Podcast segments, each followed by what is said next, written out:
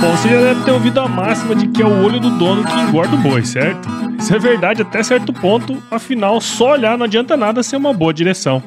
Com base em valores como honestidade, qualidade, inovação nos produtos e excelência no atendimento, a Nutripura, que há quase 20 anos atua no segmento pecuário, te dá essa direção, oferecendo os melhores produtos e serviços aos pecuaristas, garantindo resultados positivos não só no campo, mas principalmente no bolso.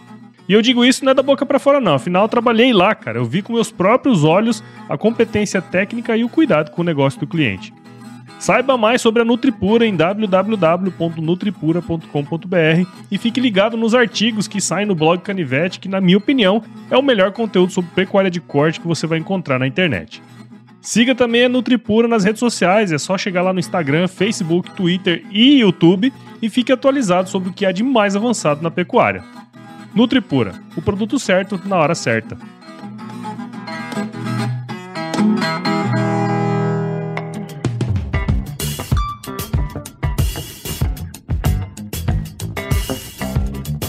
E aí, pessoa? Tudo beleza? Estamos começando mais um episódio aqui do Agro Resenha e nessa semana eu tô aqui com Anthony Assunção, coordenador de novos projetos do Hospital Pequeno Príncipe, lá de Curitiba, no Paraná, cara. O Anthony é formado em comunicação institucional pela Universidade Tecnológica Federal do Paraná, a UTFPR, e com especialização em negócios pela Executive Program da Universidade da Califórnia, lá em Los Angeles. Ele lidera um time aí de mais de 100 pessoas que estão focadas em aproximar pessoas e empresas da causa da saúde infanto-juvenil e vocês vão entender um pouco mais. E vocês vão dizer, ah, mas isso aqui não é um podcast de agro? É um podcast de agro, mas vocês vão entender um pouquinho do que nós vamos falar. Anthony, muito obrigado por estar aqui com a gente e seja muito bem-vindo ao Agro Resenha Podcast, cara. Bom dia, boa tarde, boa noite para todo mundo. Um prazer estar com vocês aí. Obrigado por ter me recebido. Muito bom, muito bom. Esse bom dia, boa tarde, boa noite mostra para mim que você escuta o Café Brasil ou não? Não necessariamente, mas como podcast o cara pode estar ouvindo a qualquer horário, melhor não fixar, né? É verdade. Quer ser uma, uma entrada do Café Brasil lá. Eu falei, bom, o cara deve escutar Café Brasil, né? Não escuto, cara. Mas boa dica, vou ficar ligado. É isso aí, ó. Ó, e você que tá aí do outro lado ouvindo esse podcast aqui, não perca esse bate-papo aqui, porque tá muito legal. Firma o golpe aí que nós já já estamos de volta. Você ouve agora Agro Resenha Podcast. Aqui, a porteira não tem tramela para quem busca se informar sobre assuntos ligados ao agronegócio. A apresentação, Paulo Ozaki.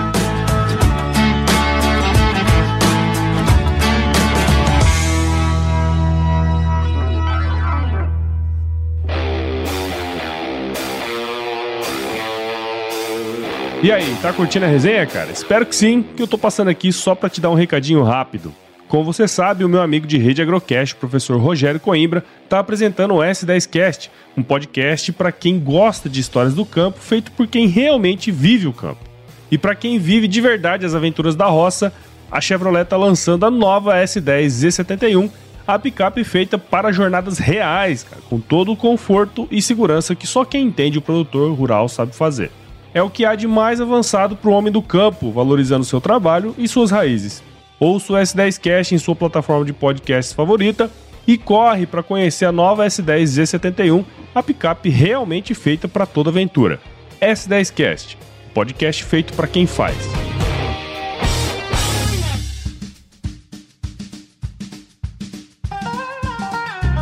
Bom, tô aqui de volta com Anthony e pra gente começar essa resenha aqui, ô Anthony, conta um pouquinho da sua história aí pra gente, cara. Claro, bom, eu tenho 33 anos, né, trabalho no Hospital Pequeno Príncipe desde quando eu tinha 18 anos. Nós chegamos é, para criar uma área de captação de recursos no hospital e não existia uma captação profissionalizada dentro da instituição. Né? Então, eu posso falar um pouco mais sobre o hospital daqui a pouquinho, mas é uma ONG, maior hospital infantil do Brasil, e sempre precisou muito do apoio da comunidade para se manter em pé. E aí chegou um momento em que precisava ser profissionalizado isso, né? Então que nós é, rompêssemos aquela barreira de apenas pedir dinheiro para a comunidade, para as empresas, nós precisávamos fazer algo um pouco mais estruturado, seguindo muitos padrões americanos de captação de recursos que são super famosos. E aí estudamos alguns cases internacionais, alguns cases aqui no Brasil e colocamos em pé um primeiro projeto para poder captar recursos com a comunidade. E aquilo foi dando certo, a gente foi crescendo e hoje nós temos um grande time. Nós éramos lá quatro, cinco pessoas em 2006 E hoje nós temos um time super grande, mais de 100 pessoas apaixonadas pelo que fazem para poder captar todo o recurso, ainda não o suficiente, mas pelo menos uma parte do recurso que o hospital precisa para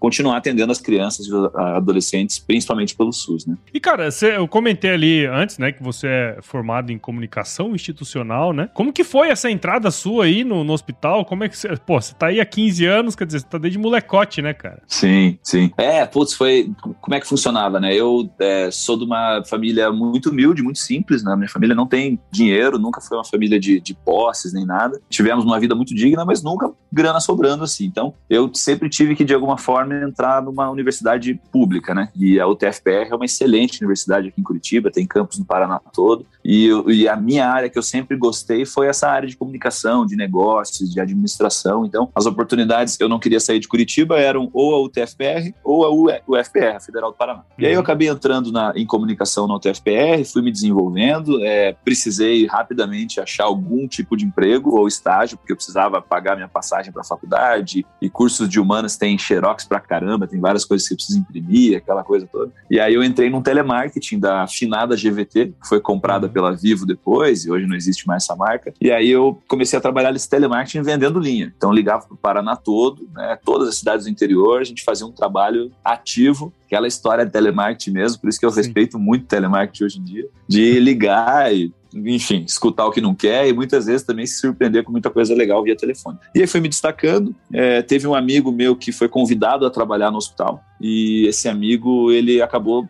tinha recém aceito uma, uma proposta para trabalhar em outro lugar e disse: Olha, eu não posso agora, mas eu conheço um cara lá que entrou agora na faculdade que acho que pode dar boa. E aí eu fui convidado pelo, pelo hospital para fazer uma entrevista e dias depois eu já estava no hospital. É, aí é, voltando alguns anos antes desse acontecimento, eu tive é, casos de, da família que passaram pelo, pelo hospital. É, tive um primo que infelizmente se perdeu lá, é, a gente acabou perdendo lá para o câncer, ficou vários anos se tratando. Então, eu sempre tive uma história muito grande para o hospital. E aí eu entendi como um chamado, assim, falei, puxa, isso não deve ser um acaso, então vou largar o que eu estava fazendo aqui, vou me abraçar e vi que era um negócio no começo, super promissor, é, um dos primeiros do Brasil a fazer algo parecido. E aí o resto é história, né? Fomos galgando, subindo e hoje estamos lá, estamos lá ainda. Legal, cara. É, eu gostei dessa questão, né? Quer dizer, um hospital tão, tão antigo, né? Como é o Pequeno Príncipe, querendo ou não, muita gente deve ter histórias com ele, né? E eu acho que essa questão de você falar, pô, tava lá, né, trabalhando e de repente um cara sugere o seu nome, né? Pô, é, é uma coisa que tem que se considerar no momento de tomar uma decisão como essa, né? Tem. Você não, não pode subestimar o feeling, né? É. Então, se você sente um negócio diferente, você precisa se escutar, parar e olhar para si mesmo e ver o que isso quer dizer, né? E realmente é muito difícil não ter um, um paranaense, um curitibano que não conheça alguém que passou pelo hospital. É, é basicamente impossível. Dá para você expandir um pouco isso ali ao norte de Santa Catarina, né, o interior de Santa Catarina, porque como é um hospital referência no Brasil todo, essas regiões mais próximas recorrem muito ao hospital. Claro. Então, é, dificilmente você vai achar alguém, um paranaense, que não sabe que, o que é o Pequeno Príncipe, que não teve alguém conhecido que passou por lá. Então, isso me tocou também. Né? Uma coisa que eu queria abordar aqui um pouco, né? Eu tava lendo a história do hospital, né? Até pra gente poder bater esse papo aqui. E assim, a gente conhece da realidade da saúde no Brasil pelo que a gente ouve falar, especialmente na minha área, né? Eu não tenho essa relação direta com a saúde. Só que a gente imagina a dificuldade que é conseguir recurso, né, para fazer esse trabalho diferenciado, como, como vocês fazem aí. E pelo que eu pude perceber, você chegou no hospital justamente para entrar nessa área de captação de recursos, né, cara? E, querendo ou não, hoje você lidera aí uma, uma, uma par de, de gente, né? Várias pessoas aí no seu, na sua equipe tem pelo que você falou, mais de 100 pessoas, né? E, pô, você entrou nesse, nesse barco aí muito jovem, né? Até com pouca experiência, vamos dizer assim. Mesmo hoje, assim, ser um cara novo hoje, né? Um cara jovem, né? Quer dizer, 33 anos, né? É só a cara aí que parece que passou, passou mais tempo na Terra, né? Tá igual eu, né? Tem 35 e, e andando bastante tempo na Terra e fica com essa carinha aqui, né? Mas é, quer saber muito, se... Muita estrada de chão. Muita, muita estrada, estrada, de chão. De chão. Né, Mas brincadeiras à parte, cara, eu queria saber como que foi para você assumir uma responsabilidade tão grande, né? Tão jovem, inexperiente, tudo mais, e hoje, bom, depois de 15 anos, o resto é história, obviamente, porque você já fez muita coisa aí, mas como que foi isso para você, cara? Foi assim, é, imagina que o primeiro projeto que a gente teve que captar pro hospital era uma ampliação em quatro andares, 80 novos leitos, em 2006 eram valores de 8 milhões e 800 mil reais. Então, puta, uma grana danada. E assim, eu vou captar imposto de renda, sendo que eu nunca paguei imposto. Eu não sabia o que era imposto. Então, assim, eu, eu olhei e falei: Meu, eu tenho 18 anos, já tinha trabalhado com meu pai, alugado andaime, ajudado ele a tocar uma lan house, já tinha feito uma correria ou outra ali com meus 12, 16 anos. Uhum. Mas eu, é, eu, o que eu sabia era vender linha de telefone via telemarketing, né? E aí eu caí num negócio, assim, começando uma equipe do nada. É, obviamente eu não liderava o time, eu era um dos integrantes, né? Depois algumas pessoas saíram, a gente foi se reajustando, mas eu não sabia que era imposto de renda. Sabia que era uma coisa, aquele leão, né, aquela coisa que todo mundo quer falar cada vez menos. E o primeiro projeto era para a gente convencer empresas a darem uma parte do seu imposto para um projeto para construir quatro andares novos. E aí uma molecada de 18, 20 anos que não, muitas vezes não sabia o que estava falando. Essa é a Sim. verdade, né? É, o hospital, os diretores do hospital brincavam, a gente andava de terno e gravata, porque essa, essa era uma, uma linha que as empresas se vestiam assim, né? Hoje a gente usa menos isso, mas a gente andava assim, os, os diretores mais antigos brincavam, pô, ó, os caras novos aí que vieram comprar o hospital, né? E muito pelo contrário, a gente queria ajudar o hospital a ter recursos para se manter, né? Mas é, era uma brincadeira, claro, e a gente, imagina, eu me ponho muito no lugar deles, né? Foi uma aposta da Eti, é,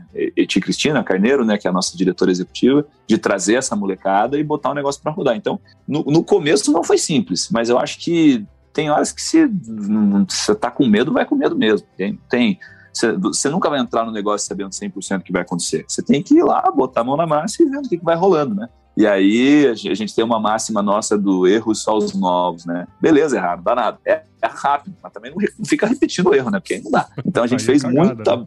É, não, é muita burrice, a gente fez muita coisa errada. Hoje a gente olha para trás e se diverte pra caramba. Mas foi meio que no medo, meio sem saber o que era imposto. Beleza, não sei o que é imposto, não pago imposto, agora eu vou captar dinheiro via imposto das maiores empresas do Brasil para construir quatro andares de um hospital que eu tô aqui há poucos meses. Então, meio que o cara soltou de paraquedas, assim, e aí foi dando certo. A gente foi batendo um monte de porta aí, quebrando a cara pra caramba, foi dando certo. Isso é legal, né? Quer dizer, vai com medo mesmo, não tem, não tem muito o que fazer, né, cara?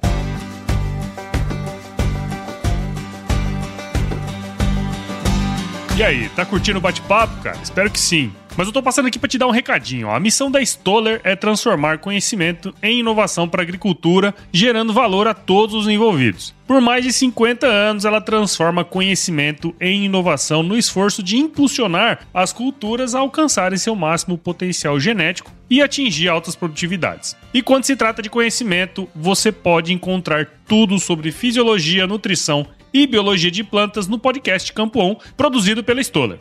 Lá, um time de especialistas aborda assuntos relacionados às principais culturas agrícolas e, como você já sabe, você pode escutar quando, onde e como quiser. Aprimore o seu conhecimento no site da Stoller, o www.stoller.com.br. Lá você vai encontrar vários artigos técnicos e o link para assinar o podcast Campo On no Spotify. Lembre-se de seguir a Stoller no LinkedIn, Instagram, Facebook e YouTube. É só procurar por Stoller Brasil. Isso é inovação, isso é Stoller. Como é que é liderar esse tanto de gente em prol desse objetivo, cara? Para liderar, você tem que gostar, assim, essa é a grande verdade, né? Tem gente que não gosta muito de liderar, não gosta muito de pessoas. Eu gosto pra caramba e eu gosto de estar com o povo, eu gosto de estar com as pessoas do meu time, de estar com alguém. Não sou um cara muito solitário, assim, sabe? Então, acho que esse é um primeiro ponto que ajuda. Se você gosta de gente, já é um começo. Tem gente que fala, se você não gosta de pessoas, você não pode liderar. Eu já discordo um pouco, eu acho que pode, né? talvez tenha mais dificuldades. Mas eu sempre gostei de estar com pessoas, de estar com um time, de estar com equipe, sempre me envolvi com esporte desde muito cedo, então acho que eu tenho um pouco esse espírito coletivo, assim. E a liderança é você servir, né? É, se você lê vários livros de liderança, tem os mais famosinhos, tipo o Monge Executivo, fala-se muito em, em, servir, né? É, então é você estar à disposição do seu time para, enfim, fazer com que aqueles obstáculos que ele tem para poder executar o que é necessário seja tirado. E muitas vezes você tem que entrar em brigas, é, é, fazer investimentos e, e, e, comprar algumas discussões para poder livrar obstáculos para o seu time poder avançar em operações que às vezes só o seu time sabe fazer, muito uhum. melhor do que você. Sim. Então, liderar é você é, é, enxergar esse tipo de coisas, né? É, o que está acontecendo, quais são os mercados, quais são os cenários, quais são os obstáculos, né? fazer análises, contratar pessoas, treinar pessoas, dar, dar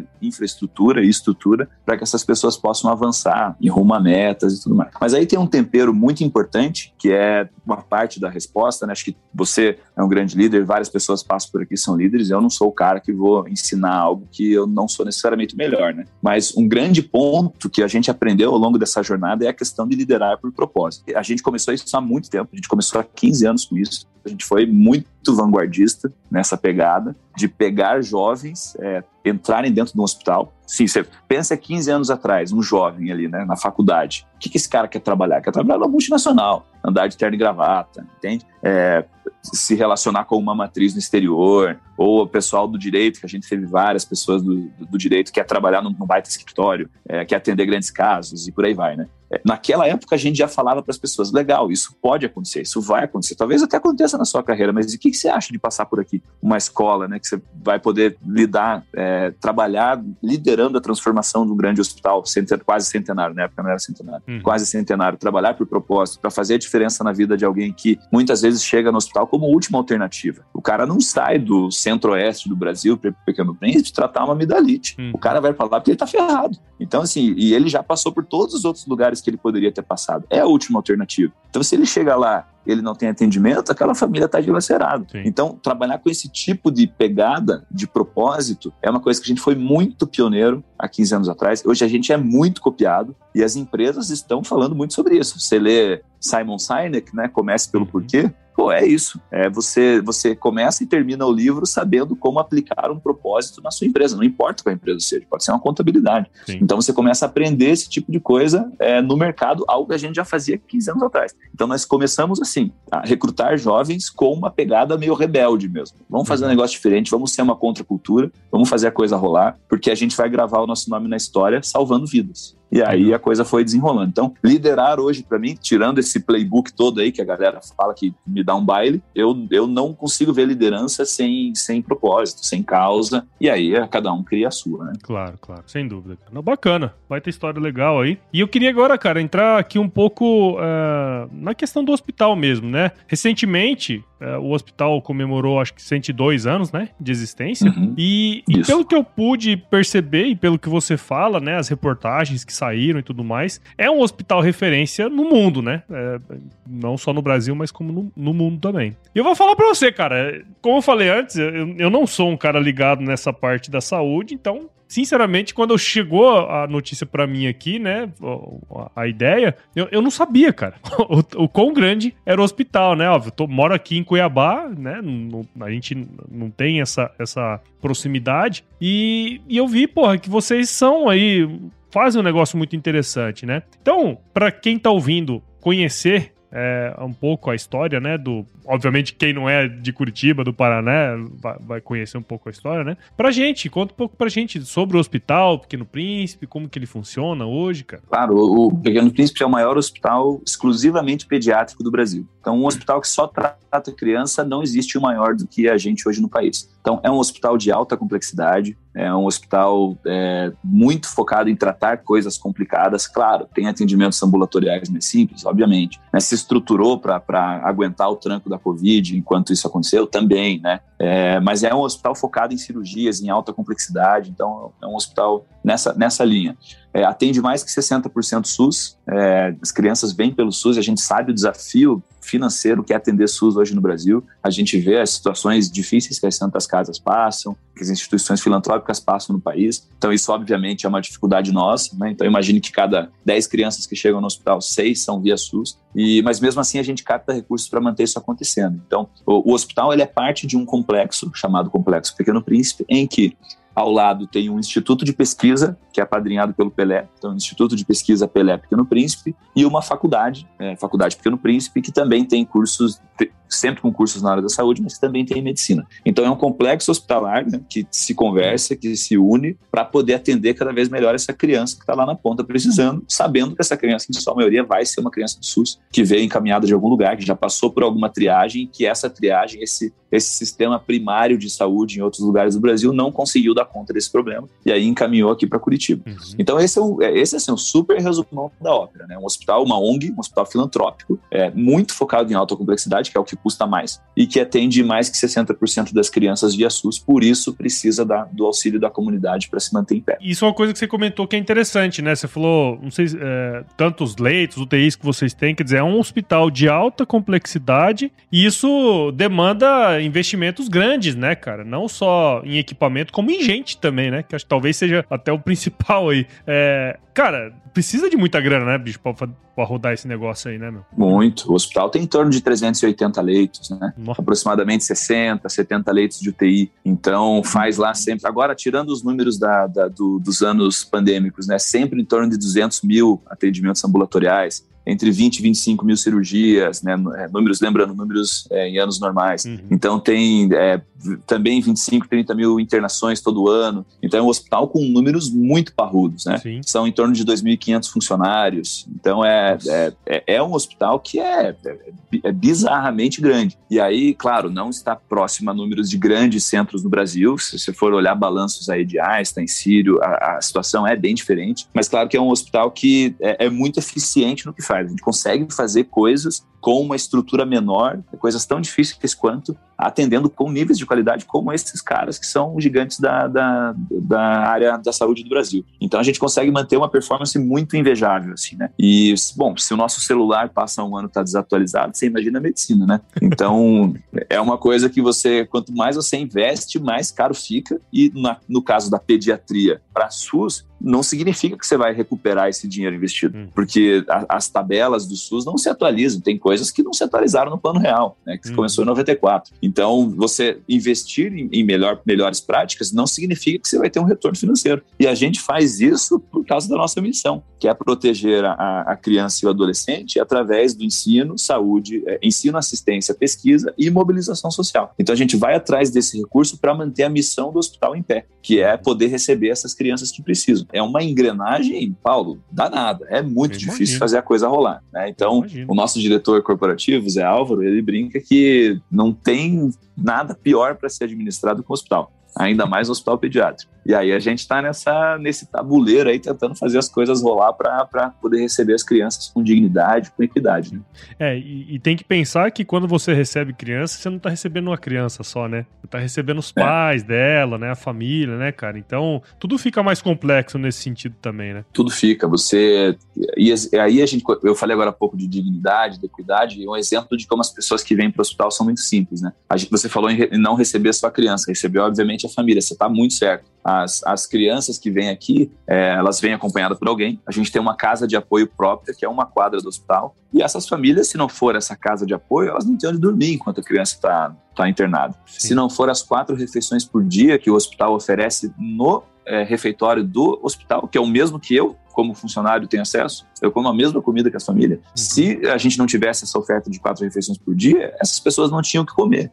Então veja, por exemplo, famílias que saem aí do Centro-Oeste, saem aí de Cuiabá, né? Pô, foi encaminhada para o hospital, vem aqui para Curitiba. O cara acha que às vezes é um procedimento simples, que é uma coisa ali de um dia ou outro, o cara vem chinelo de dedo, que ele sai de 30 e poucos graus aí, Cuiabá é quente pra caramba, Chega uhum. aqui hoje, ontem estava 30, hoje está 16. O cara de 30 e poucos graus pega 16 aqui, o cara acha que está no Canadá que é muito frio. E ele vem chinelo de dedo, ele vem com uma muda de roupa. E aí vai fazer o quê? Esse cara vai ficar, às vezes, numa, numa cirurgia, num pós-operatório longo, ele vai ficar quantas semanas, meses dentro do hospital, se não tiver o serviço social para oferecer roupa, oferecer dignidade, esse cara, ele é mais um fragilizado ao lado da criança. Então, existe todo um aparato de humanização em torno disso que precisa ser sustentado. Senão não adianta nada, não estamos falando da criança paciente. A criança continua sendo curiosa, continua sendo criança enquanto ela está doente. Ela é criança primeiro, depois um paciente. Sim. E aí existe todo um trabalho de educação e cultura também para manter essa criança na escola. Então, existe muita coisa que não aparece né, quando você fala hospital infantil. Não, peraí, o buraco é muito mais embaixo, né? Sim. E aí um hospital infantil de alta complexidade, atendendo o SUS, precisando de recursos da comunidade,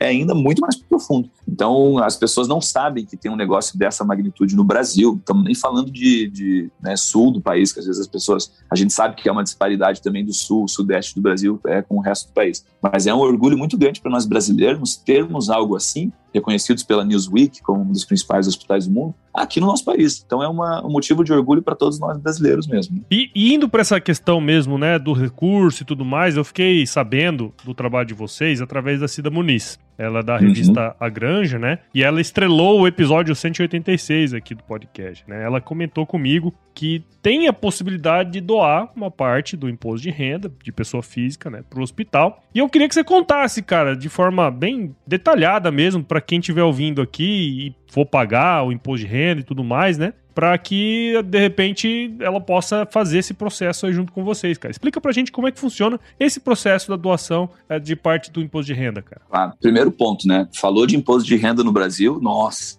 caramba, de 10 é, altura, é difícil. Né? Fica doido. E é muito mais fácil. Então, é primeiro, que as pessoas não sabem, pode doar imposto de renda, aquele imposto que você paga lá na sua DARF ou que você restitui, que vai para o governo, você pode fazer com que uma parte daquele imposto vá para alguma instituição filantrópica. Isso já é um grande ganho. Né? Então, é, obviamente, uma, uma, permissiva que o governo federal oferece já há muito tempo, a gente começou com isso há 15 anos atrás, mas essa oportunidade existe há mais tempo, em que o governo abre mão de uma parte desse imposto e fala: cidadão, canalize para um, uma instituição que você queira, que você prefira, a custo zero. Legal, esse é o primeiro ponto. Então, o cara que paga imposto de renda, ele já sabe, legal, eu, eu já sei que eu posso doar uma parte. Qual é a única premissa a ser respeitada? Que essa, que essa pessoa declare pelo formulário completo. Então, se você declarar por simples, ainda não dá. Mas se uhum. você declara por completo, você pode destinar uma parte do seu imposto de renda para o Hospital Pequeno Príncipe. E por que, que eu digo para o Hospital Pequeno Príncipe? Tem muita ONG séria por aí. Muita, muita, muita, né? É, só que é muito difícil aprovar um projeto para ele estar tá apto a receber dinheiro por imposto. Você tem que ter muitas certificações, tem que ter um projeto aprovado, esse projeto tem que ser é, autorizado por conselhos do, direito da criança e do adolescente. Então, é um processo muito moroso que exige muita, é, muito, muita documentação e que só o fato de alguém ter um projeto desse aprovado já é algo de você olhar, opa, essa ONG não é tão brincadeira não. Então, não são todas as ONGs que podem receber recurso por imposto e as que têm, é, é legal já olhar com um pouco mais de carinho, assim, porque não é simples poder fazer isso rodar. E a gente tem, eu digo, então é possível doar esses 6% para o hospital, porque a gente tem esses projetos há muitos anos, né? Que aí hum. são projetos focados em é, compra de equipamento, formação de novos pediatras, é, é, financiar pesquisas é, na área da, da, da, saúde, da ciência dentro do nosso instituto de pesquisa. Então, é, esses trabalhos de humanização eles são apoiados via imposto de renda de empresas e de pessoas. Então, esse recurso ele entra em vários projetos dentro do hospital e a gente vai distribuindo esse, esses valores conforme as nossas necessidades, né, que às vezes vão alterando de ano a ano. Mas a pessoa, é, desde que ela doe, desde que ela declare para o formulário completo, ela está apta a doar para algum dos projetos do hospital. E aí, como que funciona isso? Você tem, é, se você doar até o último dia fiscal do ano, né, que aí geralmente, conforme os feriados bancários, fica entre 29 e 30 de dezembro, você pode dar 6% do imposto de renda devido. Então, muita gente fala, ah, mas é o imposto que eu pago? Não. Quando você faz sua declaração, lá tem algum lugar, você, cada um tem a, o seu jeito de fazer, está escrito lá imposto de renda devido. Quando você vê aquele valor lá, né, você sabe que 6% daquilo, até o último dia do ano, pode vir aqui para o Hospital Pequeno Príncipe, entrar em algum desses projetos. Então vamos lá, eu paguei X mil reais de imposto. Isso importa? Não importa. O que importa é o imposto devido. Você olha lá quanto que deu o seu imposto devido, deu lá, vamos fazer uma brincadeira aqui, deu 10 mil reais, significa que você pode doar 6% é, desses 10 mil reais para o hospital, ou seja, 600 reais. Hum. Os outros 9.400 continuam indo para o governo. Então, por isso que se chama renúncia fiscal. O governo renuncia de 6% disso para você, contribuinte, colocar no projeto que você preferir. Então, esse, essas são as linhas, linhas gerais da doação. Né? Aí, a gente tem um site que é o doipequenopríncipe.org.br. Na verdade, se você doar escrever no Google lá, Hospital Pequeno Príncipe, já vai aparecer um monte de coisa nossa. Sim. Tem um time aqui 24 horas por dia em tempo real para responder é, todos os pormenores, né? Ah, coisa, como é que eu calculo, como é que eu faço, emito guia, essas coisas, elas já são um pouco mais operacionais, aí tem o time que está à disposição. Mas o que precisa ser respondido de primeira, né? É, eu declaro por formulário completo, eu posso doar. A, é, imposto a pagar ou a restituir, não importa. Você pode restituir 100% do imposto. Pode ser um CLT e não pagar nenhuma DARF, nenhuma guia, né? não tem problema algum. Você também pode dar 6% disso, porque o que importa é o imposto devido, não o uhum. imposto pago ou imposto restituído ou retido. Legal, legal. É, bom, você aí ó, que tá ouvindo, cara, entra lá no site do Pequeno Príncipe, do hospital. Lá tem tudo explicando certinho como funciona. Eu acho que vale a pena, né, cara? A gente que paga imposto aí todos os anos, né? Muitas vezes não temos o, o benefício que o imposto deveria nos dar, né? Vamos dar a, a chance aí para outras instituições, né? Especialmente aí a, o Pequeno Príncipe para seguir, né? Nós do agro também somos pessoas físicas, né? Afinal, né, todo mundo é. então, vamos fazer aí uma, uma, uma forcinha aí e, e ajudar aí o pessoal do, do hospital.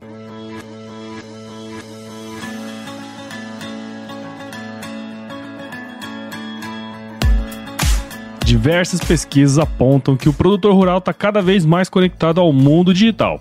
E é nesse contexto que nasceu o Broto, plataforma digital que ajuda o produtor rural a potencializar sua produtividade financeira. No ecossistema Broto você encontra um marketplace completo com acesso a produtos e serviços, além de conteúdos relevantes em diversos formatos, inclusive podcast, que vão apoiar o produtor em seu processo de tomada de decisão. Há décadas como parceiro do produtor, agora a BB Seguros e o Banco do Brasil, através da plataforma Broto, querem descomplicar a agricultura digital e trabalhar para promover a inclusão digital em todos os perfis de produtor. Siga o Broto nas redes sociais, é só buscar por @somosbroto no Instagram, Facebook e YouTube e entre no site www.broto.com.br e saiba como o ecossistema Broto pode te apoiar. Somos Broto, seu jeito digital de fazer agro.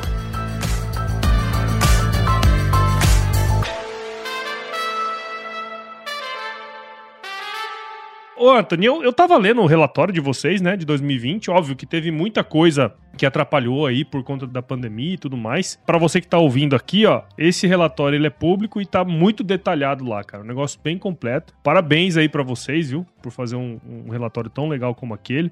E, mas eu queria uh, uh, entender, né, mesmo acho que esse período pós-pandemia aí os negócios devem voltar mais uh, da maneira como era antes, né? Mas teria como contar pra gente aí um pouco o que, que vocês esperam aí pro futuro do hospital? O que, que vocês estão é, tramando aí, planejando, cara? Voltando um pouquinho algumas, algumas perguntas atrás, Paulo, esse relatório é uma estratégia nossa também, que a gente começou lá atrás. Uhum. Então, nós, nos primeiros anos de captação, a gente parou e pensou, beleza, mas se a gente não prestar contas, é, a chance desse doador doar de novo é muito menor. Uhum. Então, o relatório ele foi sendo melhorado ano a ano. Hoje ele é um material sensacional, eu arrisco uhum. dizer que é o melhor que a gente teve nos últimos anos, é esse. Então, também é uma estratégia de negócio que a gente gente começou a fazer há, há, mais de uma década e ele dá super certo. Mas falando sobre o futuro do hospital, tem muitas coisas muito legais para rolar. Assim. Eu diria que o mais é, marcante é a construção de um novo hospital, Pequeno Príncipe, na zona norte da cidade. Então, a gente recebeu um terreno ao lado do Hospital Regional do Bacaxiri,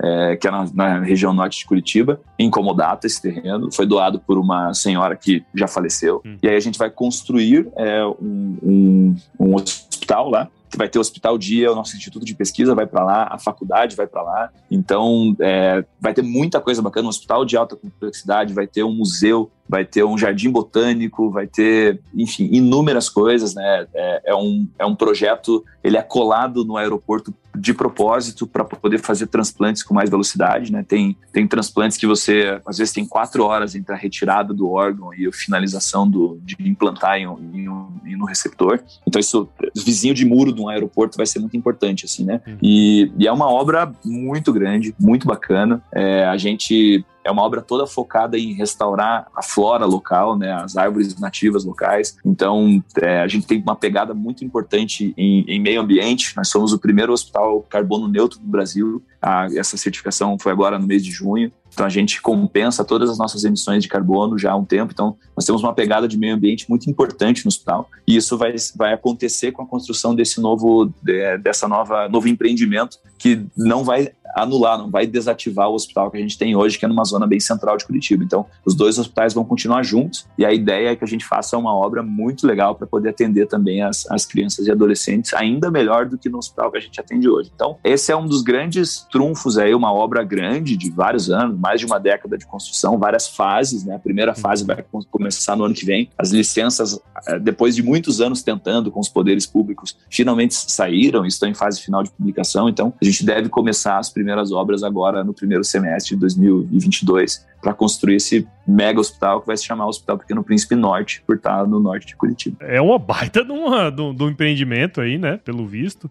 Depois eu vou dar uma buscada aí também. Acho que é um, é um, é um, um trabalho assim fenomenal que vocês fazem, cara. Eu só queria mesmo assim trazer isso aqui pro podcast, né? Ah, afinal, às vezes a gente fica muito focado, ah, vamos falar só de agro, agro, agro, né? E o grande objetivo aqui é trazer gente que faz acontecer, né, no agro, e você é uma das pessoas aí, dentre tantas, né, que estão aí no, no, no, hospital que estão fazendo acontecer, cara. Então eu queria muito agradecer sua participação aqui no Agro Resenha. É, tenho certeza que quem escutou esse episódio aqui entendeu muito bem o propósito do hospital, bem como o seu propósito aí dentro desse, desse processo todo, né, cara? É, espero que quem estiver escutando aí se conscientize e de repente faça uma forcinha aí, né, para ajudar o, o, o hospital. Acho que é, uma, é um ato muito interessante aí poder perpetuar o trabalho que vocês estão fazendo, cara. Então, muito obrigado e parabéns aí pelo seu trabalho, pelo trabalho de todo mundo aí do hospital, tá bom? Eu que agradeço ter aberto as portas para a gente poder conversar. Se você quiser colocar é, nas redes sociais os meus contatos, meu LinkedIn, enfim, fique à vontade, eu tento ser o mais acessível possível. Se algum ouvinte quiser conversar diretamente comigo, é um prazer. Se não, só seguir a, a nossa instituição aí nas LinkedIn, Instagram, Facebook, nas redes sociais, procurar por Hospital Pequeno Príncipe, e aí seguir os canais normais de doação, que você sempre vai cair com alguém do nosso time, aí o time é super, super capacitado e apto para tirar as dúvidas que vocês tiverem. Mas não se esqueçam, é uma oportunidade de doar para o hospital a custo zero, uma causa fenomenal na saúde que vem sofrendo tanto, agora desde o início do ano passado, né?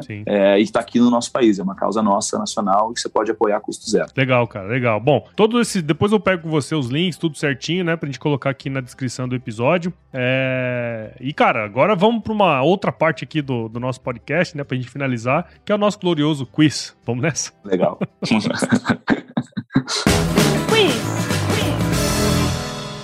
Cara, é muito simples, bicho. Eu vou te fazer algumas perguntas, aí você responde a primeira coisa que vier à sua cabeça aí, tá certo? Tá bom. cara, fala pra nós aí qual que é a sua música antiga predileta, cara. Eu brinco muito com a minha esposa. Primeiro, deixa eu fazer um pano de fundo super rápido. Eu escuto de tudo, cara, mas de tudo mesmo. Assim, eu tenho poucas restrições para poder ouvir música. Então, a minha mulher brinca que o meu Spotify tem o trabalho mais fácil do mundo para me recomendar música, porque cair ali eu vou estar escutando. Então eu escuto muito, muita coisa velha. Eu, para mim, a música mais bem feita pelo homem é Queen, Bohemian Rhapsody. Acho fenomenal. Legal. É, e mas assim, como a gente está falando com o povo do agro, e eu gosto muito, muito, muito, muito de sertanejo, principalmente raiz, o mais antigo, eu vou mudar a minha resposta. Eu gosto pra caramba de Milionários é Rico, gosto muito de Trio Parada Dura. E ultimamente eu venho ouvindo muito Amaremos, do Trio Parada Dura, junto Olha com o Castelo de Amor, que eu gosto também. Legal. Então a minha resposta hoje, por causa do nosso público aqui, vai ser Amaremos, do Trio Parada Dura. Amaremos. Olha aí, ó. Põe aí, senhora. Fica aí a dica aí, ó, pra quem gosta de um sertanejo raiz. Seu olhar, os nossos olhos dizem tudo o que sentimos. Nas coisas que falamos e nos beijos que trocamos, descobrimos que a felicidade só depende de nós dois vivendo juntos. E ótimo, conta pra gente, cara, qual foi o lugar mais legal que você já visitou, meu? Cara, o lugar que eu mais gostei foi Bali, na Indonésia. Eu fui duas vezes para lá já. É sensacional, recomendo se um dia alguém puder ir. É um lugar muito diferente. Tem uma religião que só existe naquela ilha. Ah, é. é. um dos lugares mais é, diferentes que eu fui. Muito, muito bacana, uma magia diferente, praia, montanha. Então, é, recomendo muito Bali na Indonésia. Show de bola, show de bola. E na cozinha, cara, qual que é a sua especialidade, meu? Cara, sou ruim, hein? Não sou, não é o meu principal talento. Vou ser sincero pra você. Mas como aqui esfria pra caramba de uma hora pra outra, eu me especializei levemente em sopas. Então eu curto fazer uma sopa simples, uma canja de galinha, coisa, coisa assim. Dá para escapar, dá para escapar, dá para escapar. É que vocês não tomam sopa aí, né? Vocês não tomam é, sopa. É, aqui aí. é meio difícil, viu? Aqui às né? vezes faz um, uns dois ou três frios no ano, a gente toma o que a gente chama aqui de. de não, é, não é sopa, a gente chama de caldo. Ah, bom também, bom também. Muito bom. E, cara, você indicou aí ao longo da nossa conversa pelo menos uns dois livros aí que eu já li e eu gosto muito, cara. Queria que você indicasse um livro aí pra gente. É, eu gosto muito de um, de um autor chamado Malcolm Gladwell. É, eu gosto de Malcolm Gladwell e do Harari, aquele uhum. israelense, né, do, do Sapiens. Então são dois caras que eles que eles soltaram e eu tô lendo. E esses tempo, tempos atrás eu li Foras de Série, é, o nome em inglês é Outliers, às vezes uhum. tem pelos dois, mesmo traduzido, acho os dois nomes. Então, é, Fora de Série ou Outliers do Malcolm Gladwell, que explica que as pessoas chegam nos lugares que elas chegam por causa de alguma coisa, por causa de algum privilégio. Então, nós somos privilegiados em várias coisas, né? É, e aí, se você lê aquele livro, você começa a se perceber e quais são os privilégios e até mesmo usar aquilo a seu favor ou identificar privilégios em outros para poder potencializar essas pessoas. Sim. Então, eu recomendo muito Fora de Série do, do Malcolm Gladwell. Legal, legal, cara. E, ô Anthony, se você se encontrasse com o seu eu de 17 anos hoje, recém-entrado no hospital e tal, qual seria o melhor conselho que você se daria, faria, cara? Cara, eu acho que eu me aconselharia a entender que às vezes a gente aprende as coisas, toma porrada por puro aprendizado, por pura melhoria. Não é porque você está sendo perseguido por alguém. E quando a gente é jovem, a gente acha que é tudo contra a gente, né? E às vezes não, é porque as coisas funcionam assim. Então eu olharia, eu olharia para mim e falar, falaria: calma, cara, fica tranquilo, isso é para você aprender, para daqui a pouco estar tá um pouco melhor. Então esse é seria o, a, minha, a minha dica. legal, cara, legal. Ô, Anthony, conta para mim, cara, você tem o costume de ouvir podcast? Podcasts, cara? Eu vou te dizer que não muito, vou ser honesto, mas eu tô melhorando nisso, assim. Eu acho que é... Eu, eu gosto muito de ler. Eu, gosto, eu sou um cara mais da leitura, assim, sabe? Mas o, o, o podcast eu tô começando a criar gosto, assim. Tô ouvindo alguns, muito de autoconhecimento. Então, uhum. é, tô gostando bastante. Então, não sou um cara assíduo, mas eu já fui muito pior. Tô, tô melhorando, tô me acostumando. não, cara, mas isso é normal. A maioria das pessoas ainda não conseguiram... Porque o grande lance do podcast é você colocar ele na sua rotina, né? Porque o podcast é aquela coisa que você não precisa parar para consumir, né? Você consome enquanto você está no caminho, né?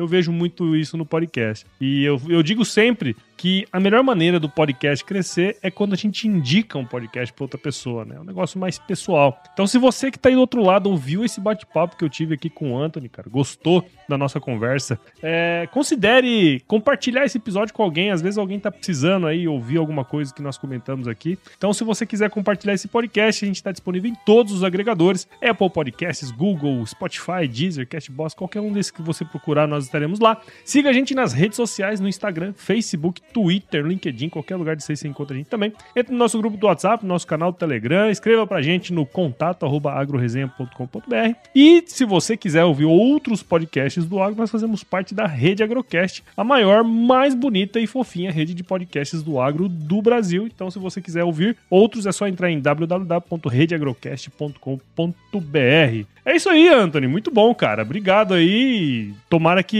renda frutos aí para vocês esse episódio, cara. Sem dúvida vai render. E se eu puder ser útil para mais alguma coisa, estou à disposição. É sempre bom estar com vocês. Obrigado pelo convite. Legal, cara. E outra, vou deixar aqui para você, cara, um ensinamento antigo, né? Que é a agricultura, uma tecnologia super avançada e de repente vocês podem usar essa tecnologia lá para nova área que vocês vão abrir lá, né? O novo, novo hospital e tal. Você sabe qual é essa, essa tecnologia? Tô curioso para saber. Se chover, não precisa molhar a horta. É um ensinamento antigo que se você puser em prática, dá certo. E pouco antes de você soltar essa célebre frase, começou a chover aqui na cidade de Curitiba. Ó, Olha aí, ó. Coisa boa.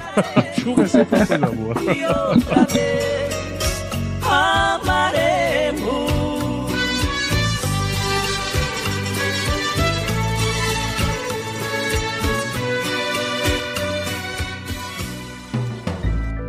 Mais um produto com a edição Senhor A.